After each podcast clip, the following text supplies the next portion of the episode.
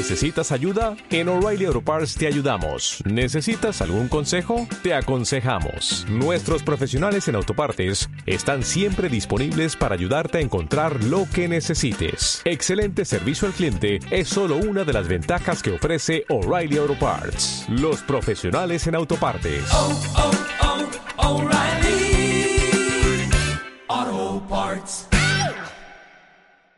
Para mí es un honor de verdad poder estar aquí. De verdad estoy feliz, feliz, feliz de poder compartir hoy con ustedes algo que Dios me dio. Y gracias a sus pastores por darme la plataforma, gracias por, por invitarme a darles, un, a darles un poco de lo que Dios me ha dado. Quiero que sepan que esta predicación ya la di en, en Palabra de Vida y cuando Dios me dio esta predicación, yo sabía que, que esta predicación iba para la iglesia en general en Guadalajara. Me pasó algo chistosísimo. Cuando la estaba preparando, la terminé, la, la, la, la prediqué. Me, me, invitaron a, a, predicar a una iglesia de gitanos. Ni siquiera muchas de las personas no hablaban muy bien español, había un traductor y dije, Dios, no cabe duda que esta predicación va para la iglesia. Fue como una confirmación fuertísima para mi vida que yo, que me hayan invitado a otra iglesia, porque quiero que sepan que esta es la tercera vez que predico en una iglesia que no es palabra de vida para que se sientan muy contentos y me tengan paciencia. ¿Ok? Muy bien, iglesia, de verdad estoy súper emocionada de estar aquí, estoy súper nerviosa también. Ya se me calmaron un poquito los nervios con el primer servicio, ya saqué todo el fuego ahí, pero yo muchas veces creo que los nervios son como ese anhelo que hay en nuestro corazón por transmitir lo que sabemos que Dios tiene para sus vidas. Es como un anhelo súper fuerte que tengo en mi vida de poder transmitirles lo que yo sé que viene de parte de Dios para sus vidas. Pero hace tres años o dos, en efecto, Chris Méndez dijo algo que me marcó muchísimo. Y, y esto lo procuro decir siempre antes de una predicación. Porque no depende solamente del predicador bajar la bendición. O sea, yo me puedo haber preparado un mes, me puedo haber preparado 20 días, 15, un día, o lo que sea, pero depende de ustedes, iglesia, que baje la bendición de Dios y que Dios les hable específicamente lo que tiene para sus vidas. Yo tengo una parte muy importante y estoy muy agradecida y me siento muy honrada por estar aquí, pero ustedes tienen otra parte muy importante para recibir lo que Dios quiere que ustedes reciban el día de hoy. Ustedes tienen que abrir su corazón y tienen que estar expectantes porque Dios les quiere hablar. Imagínense que Dios quiere tener una cita con ustedes. Imagínense que Dios les quiere decir algo que puede transformar sus vidas. ¿Qué tan anhelantes y expectantes se pondrían? ¿Qué tan bien se arreglarían para esa cita? ¿Qué tanto abrirían su corazón? Yo estoy segura, iglesia, que el día de hoy Dios les quiere decir algo que pueda transformar su entendimiento, que pueda romper paradigmas y que les pueda dar un nuevo entendimiento de lo que Él tiene planeado para ustedes. Amén. Todos les late si oramos. Ay, qué bueno que dijeron amén. Oigan, me encanta que me contesten. No me quiero sentir aquí solita como el burro de Shrek. No me gusta estar aquí sola arriba del escenario. Para mí es muy importante que me contesten. Digo, yo sé que hay gente que no le gusta, lo, lo, lo respeto profundamente, pero si a alguien de ustedes le gusta contestar y decir amén, sí es cierto, no es cierto, también me pueden decir. Una vez en, una, en un congreso una señora me, me gritó, no es cierto, y yo... o sea, se me bajó la predicación hasta el piso y dije, ¿qué iba a decir? pero bueno, siéntanse libres, ¿ok? ¿Les late si oramos? Pero oren conmigo. Vamos a empezar desde ahorita a bajar al reino. ¿Sí? Señor Jesús, te damos gracias, Padre. Te damos gracias por la oportunidad que nos da, Señor, de estar aquí reunidos para conocer más de tu palabra, Señor. Para conocer más de ti. Te damos gracias, Padre, porque tú, Dios, eres el Rey del universo, Señor. Tú, Dios, Padre Santo, te nos quieres revelar de manera personal a cada uno de nosotros, Señor. Te suplico, Padre, que abres los corazones, Señor, de todas y cada una de las personas que están hoy aquí, Señor. Te suplico, Señor, que les hables a su espíritu, Señor. Que rompa, Señor, ideas incorrectas que hay en ellos, Señor, y que les des nuevas metas, nuevos sueños y nuevos anhelos. Padre Santo, te suplico que a mí solamente me utilices, Señor, como una vasija, Señor. Que pueda, Señor, dar de tu palabra, Señor. Que sea simplemente un instrumento, Señor, de, de ti Señor. Padre, habla los corazones, Padre, y ayúdame a transmitir de manera clara, Señor, el mensaje que tienes para hoy. Amén. Muy bien. Bueno, como les dijo mi tío Armando, yo tengo, trabajo en una organización que se llama A21, que luchamos en contra de la trata de personas, y por lo tanto yo he tenido contacto con muchas cosas como muy feas, como de mucho sufrimiento, mucho dolor, cosas como que, pues no están padres. Y la verdad, no solamente en la organización, me he dado cuenta de cosas que no me cuadran con Dios. También siendo hijo de pastor, tienes, tienes acceso a mucha información de la gente de la iglesia. No les digo para que vean feo a los hijos de los pastores. Ah. Pero tienes acceso a muchas cosas, tienes acceso a mucha información, gente de la iglesia que tú creías que eran como muy acá, de repente como que se te, se, te baja, se te bajan de nivel, o, como que ves que hay cosas que no, no te cuadran con el Dios que tú conoces. Hay muchas veces cosas en esta tierra que no te están cuadrando con lo que tú sabes de Dios. Y yo traía mucho esta, esta, cosa en mi corazón, dice Dios, no me cuadra Dios. No me cuadra porque yo sé que tú eres un Dios de amor y tú eres un Dios de libertad. Yo sé que tú eres un Dios poderoso, Señor, que toda rodilla se doblará y que todo ser dirá que tú eres Dios. Y no te estoy viendo en la tierra, Señor. Y déjate de la tierra, Dios, no te estoy viendo en mi vida. ¿Qué está pasando? ¿Qué está pasando, Dios? Y le dije, Dios, yo sé, te tengo la solución perfecta. ¿Por qué no ahora con las redes sociales te apareces en el cielo, asomas tu cara, ¡bu! Y te grabamos y te hacemos viral y todo el mundo te va a conocer y muéstranos tu presencia. Y me acordé que Dios ya había hecho eso con el pueblo de Israel. Dios bajó en una nube, en una montaña de humo, su presencia estaba ahí, a todo, había rayos, había la presencia de Dios ahí. ¿Y saben lo que hizo el pueblo de Israel? se fue. No quiso ver a Dios. Y dije, bueno, Dios, entonces si esta no es la, solución, yo no sé, Señor, haya sido como haya sido, algo aquí está mal. Yo no te veo. No te veo como sé que te puedo ver. Y en su inmenso amor, como siempre lo hace Dios, me dijo, hija, lo que pasa es que no estás haciendo bien tu trabajo. Y le dije, ¿yo?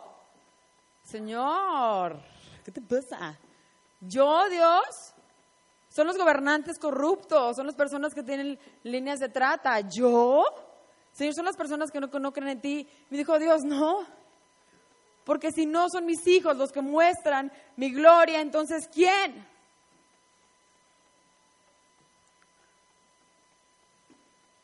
Si no somos nosotros, entonces ¿quién? Pero la verdad es que no nos gusta aceptar cuando las cosas huelen mal. Te echas un pun y le echas la culpa al niño de dos años al lado que no puede hablar. ¿Por qué? Porque no nos gusta aceptarlo. No nos gusta aceptar que no estamos haciendo bien nuestro trabajo. No es que está mucho trabajo humillarnos y decir, Dios, perdón, si es cierto, puedo hacer más porque tú me diste más. Y entonces estaba leyendo, quiero que me acompañen, Lucas Juan, Juan, a ver si se veían los apóstoles. Juan 17, voy a leer una parte de mis hojas y otra parte de acá, ¿ok? Juan 17, 11. Esto es súper importante, iglesia, porque ¿qué está pasando antes de que yo empiece a leer esto? Jesús está a punto, a punto, minutos antes de ir a la cruz. Jesús está ahí, Jesús ya sabe lo que viene. Jesús sabe que viene la cruz, Jesús sabe todo lo que va a pasar y Él sabe que Él va a resucitar. Pero sabe que antes de la resurrección va a haber una cruz muy dolorosa para Él, va a haber un rompimiento de Él con el Padre. Y está ahí antes de ese momento, tiene a sus doce discípulos y está ahí y está orando en fuerte. Dios está derramando su espíritu, está derramando sus anhelos, está, está orando en fuerte. ¿Por qué está orando en fuerte, iglesia? Porque está dejando instrucción. Él ya se va. Está dejando instrucción para ti y para mí. Y empieza. Padre Santo, protégelos con el poder de tu nombre, el nombre que me diste, para que sean uno. ¿Lo dicen conmigo? Para que sean uno. Lo mismo que nosotros. A mí me parece increíble que Jesús no ora porque todo te salga bien. Jesús no hablando de que Dios te suplico que todo les vaya súper bien. No, hombre, que sus empresas, uh, al mil líderes, empresarios, todos. Te suplico que sus familias nunca se peleen. Te suplico. Dios no está orando, Jesús no está orando por eso. Jesús está orando por algo súper, súper específico. Padre, te suplico que sean uno. Como tú y yo somos uno, ese es el estándar, esa es la vara de la unidad que Jesús nos dio. La misma unidad que tenía Jesús y el Padre. Todo por abajo de eso viene por debajo del propósito de Dios para tu vida. Y después Jesús sigue orando y sí, no se preocupen. Si dice, te pido que los protejas del maligno. Tranquilos. También ora por nosotros en, en esa área. Y después Jesús sigue orando. Ok, dice Dios, te suplico que los santifiques en la verdad. Tu palabra es la verdad. Y empieza a orar Jesús y empieza a derramar su corazón. Y después sigue. Y literalmente, en esta parte, Jesús ora por ti y por mí. El último momento de vida de Jesús en la tierra, Él decide orar por sus hijos que se quedan en esta tierra, que somos tú y yo. Y dice, no ruego solo por estos, también ruego también por los que han de creer en mí por el mensaje de ellos para que todos sean uno. Iglesia lo repite. ¿Qué tan importante tiene que ser que seamos uno que Jesús, sus últimos momentos de vida en esta tierra, sus últimas instrucciones, está repitiendo que seamos uno? ¿Qué tan importante tiene que ser la unidad para el Padre? Y dice, Padre, así como tú estás en mí y yo en ti, permite que ellos también estén en nosotros. ¿Para qué? para que el mundo crea que tú me has enviado. ¿Qué cosa tan más fuerte? Iglesia, el mundo va a creer en Dios y en Jesús si tú eres capaz de demostrar esa unidad que hay entre el Padre y Jesús. Jesús liga completamente que el mundo lo conozca a través de nuestra unidad. Nos encanta echarle la culpa a Dios. No, Dios, tú sálvalo. No, Señor, tú, tú dile. No, no, Señor, tú hazlo. Dios te puso en esta tierra para que tú lo hicieras. Dios te capacitó para que tú lo hicieras. ¿Por qué? Porque Dios está en ti y tú estás en Él. Pero no se trata todo el tiempo de decirle, Dios tú, Dios tú, Dios te dice, no, hijo, tú. Tú puedes. Claro que Jesús es el que lo va a hacer. Claro que es el poder de Dios el que va a transformar, pero te va a utilizar a ti. Te va a utilizar a ti, a ti, a ti, a ti, a ti, no importa cómo te veas. Dios te ve como un transformador. Qué cosa tan más impresionante. Y luego dice, yo les he dado la gloria que me diste para que sean uno. Wow. Así como nosotros somos uno, yo en ellos y tú en mí. Yo les he dado la gloria que me diste. ¿Cuál es la gloria de Dios? ¿Cuál es la gloria de Jesús? La gloria de Jesús empezó mucho antes de que Él viniera a la tierra. La gloria de Jesús es ser el Hijo de Dios. La gloria de Jesús es esa que le permitió vivir esta vida en una transformación tal y tan grande, con un poder tan inmenso, que transformó a la humanidad para siempre. Hace dos mil años estuvo Jesús aquí. Y hoy tú y yo seguimos hablando de Él. Y esa misma gloria, esa gloria que le permitió vivir una vida de humildad y de santidad y de castidad, que le permitió humillarse para obedecer al Padre, esa misma gloria te la depositó en ti. Él te dijo, yo te estoy dando mi gloria. Yo no sé si tú tienes problemas de, identidad o tienes, te sientes de tu autoestima muy bajo.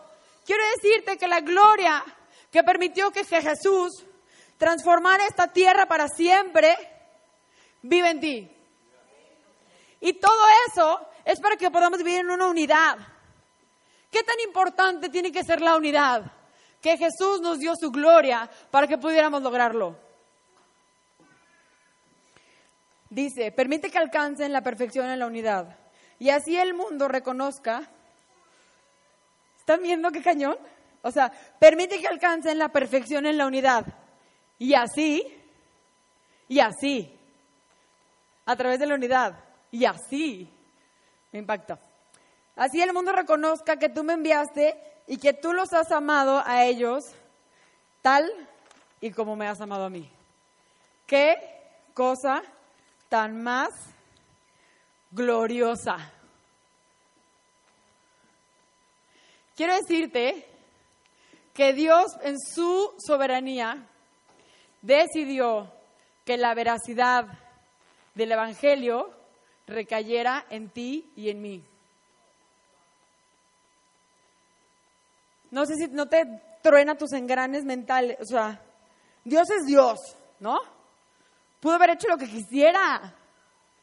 Y Él, en su inmensa soberanía, decidió que el mundo creyera que Él es Dios a través de ti y de mí. Pero no te dejó solo, te dijo, anda, vea que el mundo crea. Él te capacitó. Él dice que Él te da su espíritu. La verdad, iglesia, yo no lo hubiera hecho. Yo me conozco. Y yo no hubiera puesto la veracidad del Evangelio en mis manos para transformar mi familia y mi entorno. Es más fácil decirle, no, Dios, hazlo tú. Pero Dios en su soberanía decidió hacerlo. ¿Por qué? Porque Él confía en ti.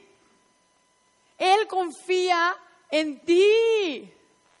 Imagínate que Dios confía en ti. Dios confía en los dones que te dio.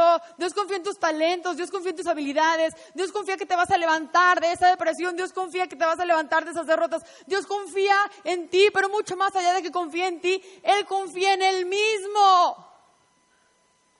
El Espíritu de Dios vive en ti. El Espíritu del Dios viviente, el Dios creador, el Dios soberano del universo y de la tierra vive en ti. Tienes que creerlo. Ese es el Espíritu que va a transformarlo todo. Ese es el Espíritu que va a transformar tu casa. Ese es el Espíritu que va a transformar tu familia. Dios confía en Él mismo. Dios confía en su obra, en ti. Y esa es la primera unidad a la que somos llamados. ¿Ok? Hay dos tipos de unidades a las que somos llamados. La primera es una unidad vertical. ¿Ok? Es una unidad vertical. Ahí está. Esa unidad es una unidad con el Padre. Él diciendo, Padre Santo, que, que sean como nosotros, que sean uno. ¿Por qué? Porque tú tienes que tener una unidad con tu Padre para saber quién eres en verdad. No lo que el mundo dice de ti. No lo que fuiste hace 10 años. No lo que tu papá dijo de ti cuando eras un niño. Tú tienes que tener una unidad con el Padre para saber qué dice Dios, creador de ti.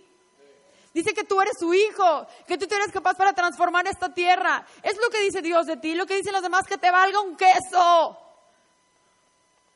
Es a través de esa relación con el Padre, esa relación hacia Él, donde te vas a sentir transformado, donde vas a saber, vas a ser redimido, donde te vas a saber perdonado. Es en esa unidad, la unidad es una relación con Dios. Es en esa unidad donde tú vas a encontrar tu verdadera identidad, donde te vas a saber amado.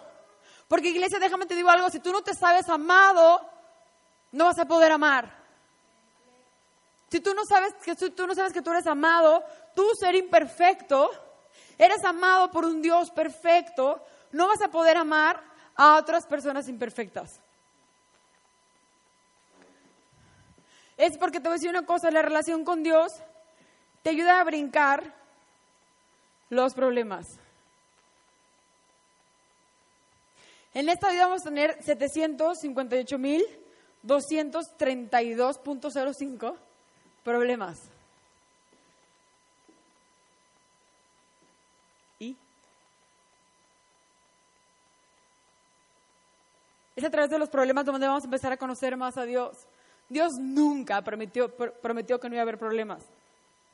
Él dijo, en este mundo hallaréis aflicción, pero tranquilos, yo he vencido al mundo. Porque te voy a decir una cosa, el amor de Dios no se ve, o el poder de Dios no se ve en tu vida si tienes o no tienes problemas. El poder de Dios en tu vida se ve en cómo los vives. ¿Cómo vives tus problemas?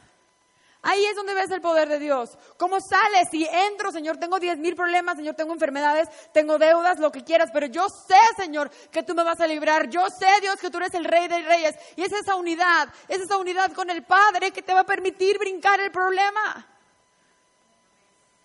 Es en esa unidad, iglesia, donde te vas a saber amado, donde te vas a saber perdonado donde te vas a saber redimido por un Dios perfecto, tú ser imperfecto, ahí vas a encontrar el amor perfecto que tanto estás buscando. Porque el amor es el principio de todas las cosas. Tanto amó Dios al mundo que dio a su único hijo para salvarnos. Si tú no te sabes amado, si tú no tienes esa unidad con Dios, no vas a poder amar. Te van a lastimar y te vas a ir.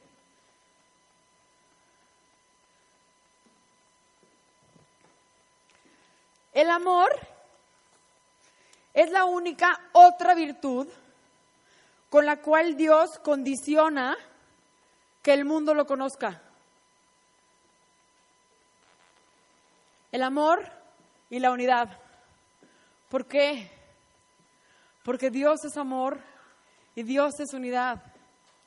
Dios es tres en uno. Su esencia es la unidad y su esencia es el amor. Y ahí nos vamos a empezar a parecer a Él, en esas dos virtudes que lo reflejan a Él. En Juan 13, 34, 35, dice, este mandamiento nuevo les doy, que se amen los unos a los otros, así como yo los he amado.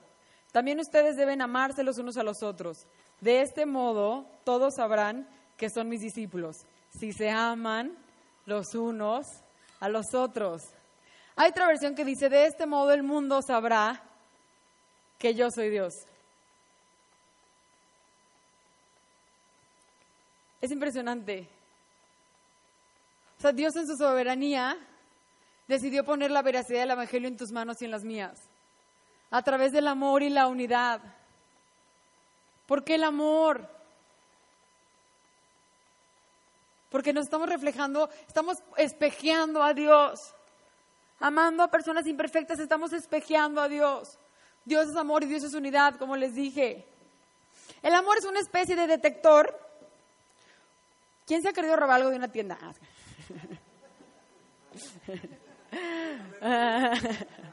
Su pasado yo.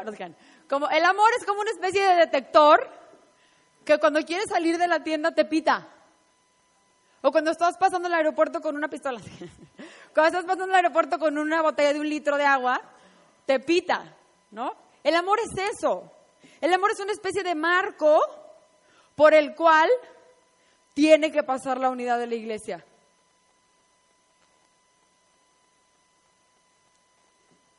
Porque la iglesia muchas veces se ha unido para lastimar. Antes no aceptaban a las personas de color en las iglesias. Ahora la gente se asusta cuando viene un pecador. ¿Este? Es un borracho. ¿Este? Dejó a su familia. ¿Quién crees que lo va a transformar?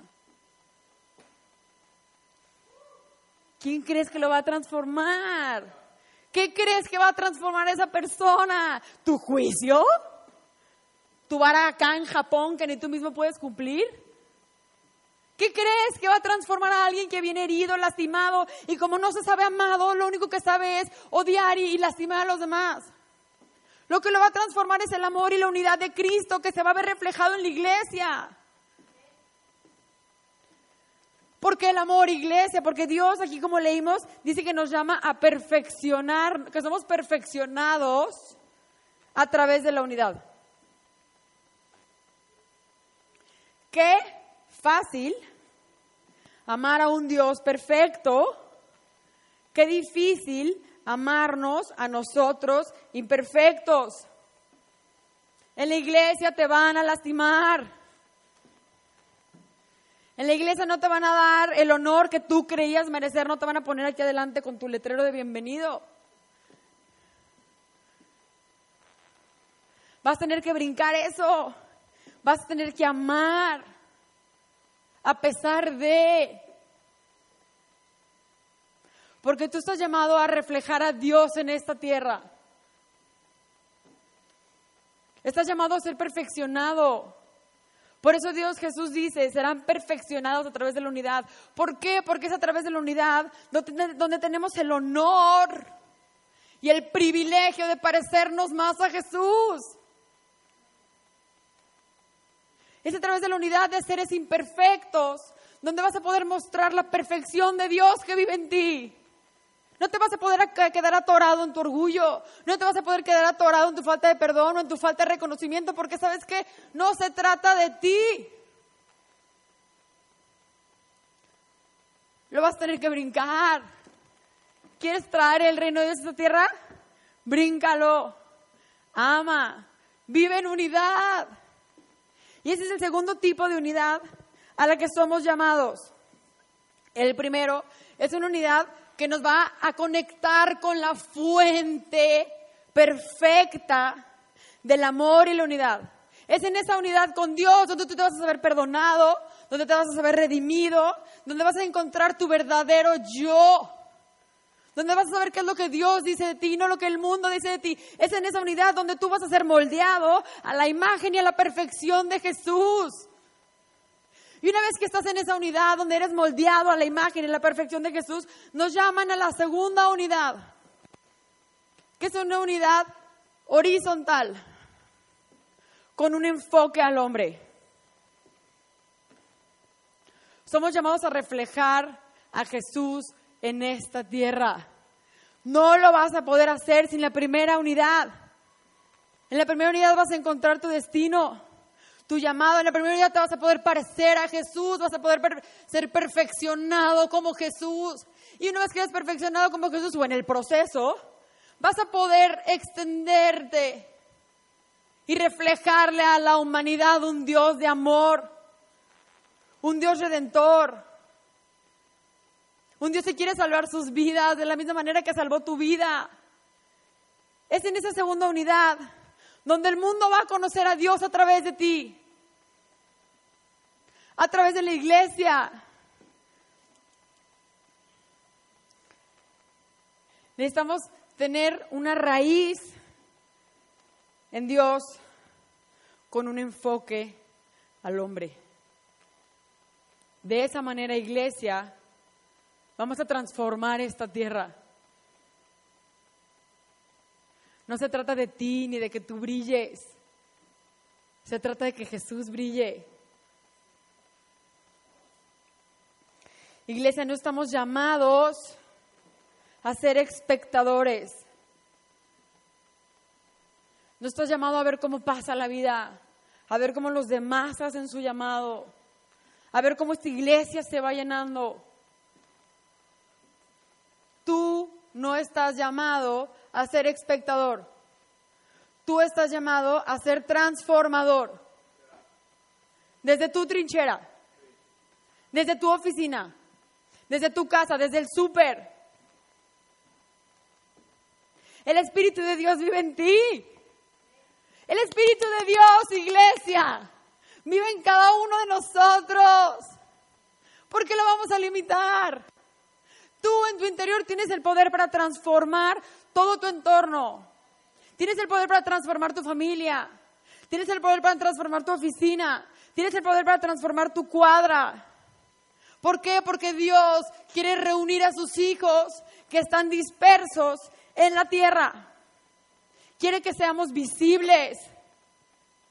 No quiere que te escondas en tu casa a orar solamente. Claro que quiere que ores. Por favor, no se confundan.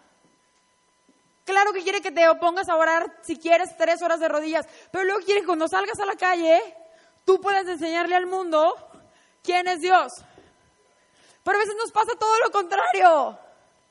En lugar de mostrar un Dios de amor y un Dios perfecto y precioso, que Él siendo perfecto nos amó a nosotros imperfectos, le enseñamos a un mundo un Dios de bibliazos y de juicios y de condenación y el infierno y el infierno y el infierno. En lugar de atraer a la gente a Dios, la alejamos. Cuando yo estaba recién casada, mi esposo ya sabe que no me puede decir eso. Este, cuando yo hacía algo indebido, él me decía, ¿no que muy cristiana? Y yo, o sea, todo el veneno que tenía guardado de un mes se lo aventaba así por mis... O sea, yo, yo, pues tú, ¿no? Pero ¿saben qué iglesia me dolía? ¿Por qué? Porque la verdad duele. La verdad era que yo no estaba reflejando el Dios que yo decía amar. Yo no estaba reflejando el Dios que yo decía creer y me enojaba porque Él no quería creer en el Dios que yo decía creer, que yo reflejaba completamente otra cosa.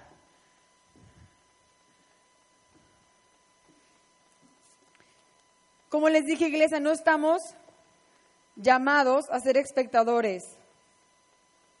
Estamos llamados a ser transformadores. Porque nuestra meta, iglesia, es reflejar el reino de Dios. Nuestra meta es reflejar el reino de Dios. Tu meta no es reflejar tu reino.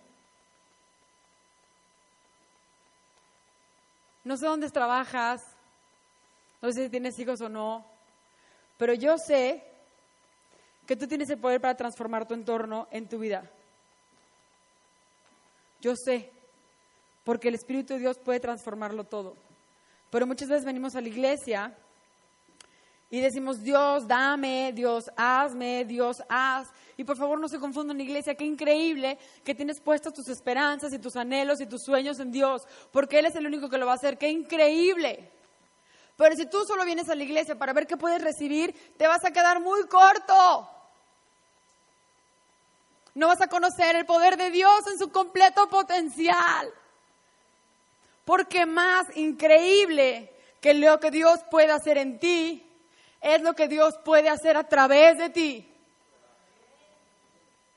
Dios puede transformar tu familia. Dios puede transformar tu trabajo. Dios puede transformar tu cuadra. ¿Cómo lo va a hacer? A través de ti. Por eso te puso ahí. Por eso te puso ahí. Porque tú eres su hijo, como dice, tú, Él te dio su gloria. Tú tienes el poder de Dios en tu vida para transformarlo.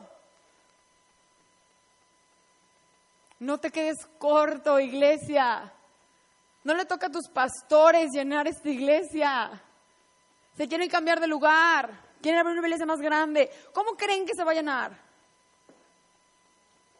¿Solo porque sus pastores van a ir repartiendo flyers en la calle? Se va a llenar porque la gente va a ver la transformación que hay en sus vidas. Se va a llenar porque la gente va a ver que en ustedes hay un cambio. Ustedes reflejan la unidad que tienen con el Padre. Ustedes reflejan el amor, el amor que tienen con el Padre. Y no solo se lo quedan, lo extienden. Y reflejan la cruz de Cristo. En Filipenses 2.2 dice, llénenme de alegría teniendo un mismo espíritu, un mismo amor, unidos en alma y pensamiento. No hagan nada por egoísmo o vanidad. Más bien, con humildad, consideren a los demás como superiores a ustedes mismos. Cada uno debe velar no solo por sus propios intereses, sino también por los intereses de los demás. Wow.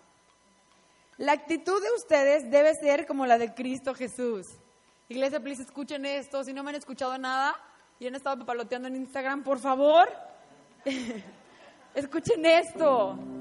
Dice, quien siendo igual a Dios no consideró el ser igual a Dios, quien siendo igual a Dios no consideró el ser igual a Dios como algo a que aferrarse. Por el contrario, se rebajó voluntariamente, tomando la naturaleza de siervo y haciéndose semejante a los seres humanos. Y al manifestarse como hombre, se humilló a sí mismo y se hizo obediente hasta la muerte y muerte de cruz. Por eso Dios lo exaltó, lo exaltó hasta lo sumo y le otorgó el nombre que está por sobre todo nombre. Jesús no consideró ser igual a Dios como algo a que aferrarse, para que tú y yo en un futuro pudiéramos estar en la presencia de Dios eternamente. ¿A qué te estás aferrando tú que no estás permitiendo la unidad de la iglesia? ¿A qué te estás aferrando tú? Que no permites que el amor permee en la iglesia.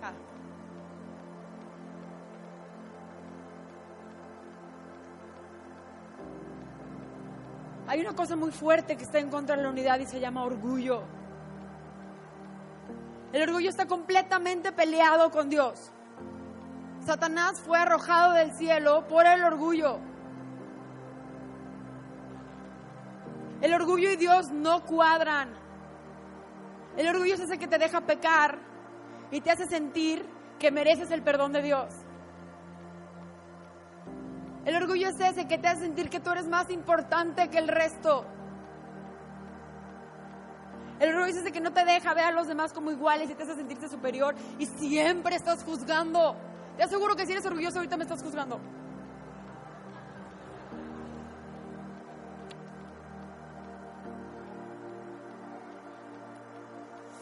El orgullo no deja que el reino de Dios venga a esta tierra, porque el orgullo te hace creer que tú mereces los aplausos. Amigo, amiga, no se trata de traer tu reino a esta tierra. Se trata de traer el reino de Dios. Vas a tener que morir algo. Vas a tener que morir a algo. Vas a tener que perdonar. Vas a tener que servir. Vas a tener que ponerte por abajo de los demás.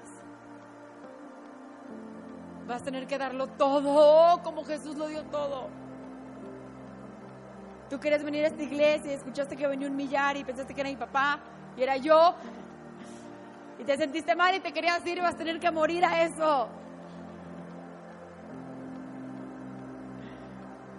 Porque Dios quiere usarte. Dios tiene grandes planes para tu vida. Dios tiene grandes planes para la vida de todos ustedes. Iglesia, si nosotros nos despertamos, si nosotros nos despertamos y nos transformamos en el amor y la unidad, México se transforma. Iglesia, te necesitamos desde tu trinchera. Necesitamos que transformes a las personas que están contigo en tu casa, necesitamos a las personas de tu oficina. ¿Por qué? Porque lo haces para Dios, no para tu gloria. Te necesitamos. Te necesitamos para transformar esta tierra. Y no te lo digo yo, te lo dice Jesús. Por eso te creó. Te creó con un propósito perfecto. Tienes que creértela, iglesia, tienes que creértela. Tú puedes transformar tu entorno por el poder de Dios que vive en ti. Tú puedes transformar a tu familia por el poder de, por el poder de Dios vive en ti. Pero si tú te la pasas intentando hacer tu reino en esta tierra, entonces nunca vas a ver el reino de Dios.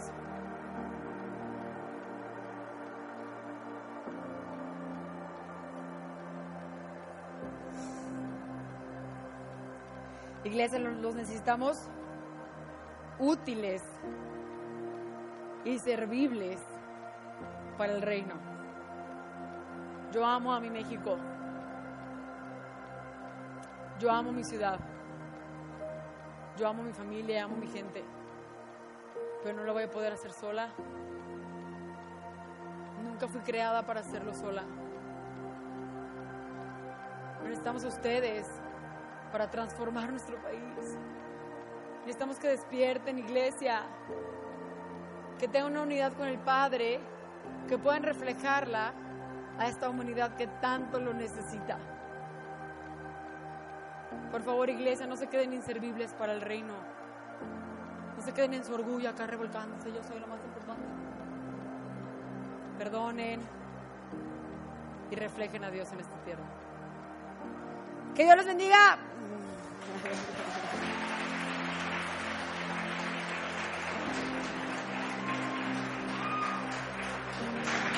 Siento que ya la quiero más. Podemos darle un aplauso más fuerte a Dios por la vida de Pamela.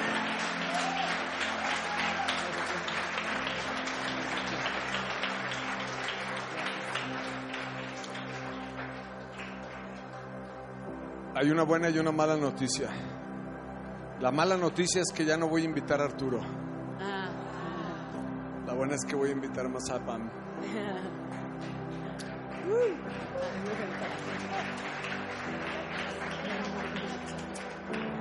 Hay una parte en la Biblia que me encanta y si tú vienes por primera vez a la iglesia, estamos terminando, quisiera compartir este versículo contigo. En la Biblia en Romanos 19 dice que si tú con tu boca reconoces que Jesús es el Señor y crees que Dios lo resucitó de los muertos, tendrás la vida eterna. Y es una promesa increíble después de la palabra que escuchamos hoy. Así que si tú vienes por primera vez hoy a esta iglesia, me gustaría guiarte en esta oración a partir de este momento y le puedes decir, Señor Jesús, si quieren repetir los demás con voz audible y acompañar, díganle, Señor Jesús, hoy abro mi corazón, te reconozco como mi Señor y mi Salvador, tomo tu sacrificio en la cruz, te abro las puertas de mi corazón y te pido que me bendigas en el nombre de Jesús.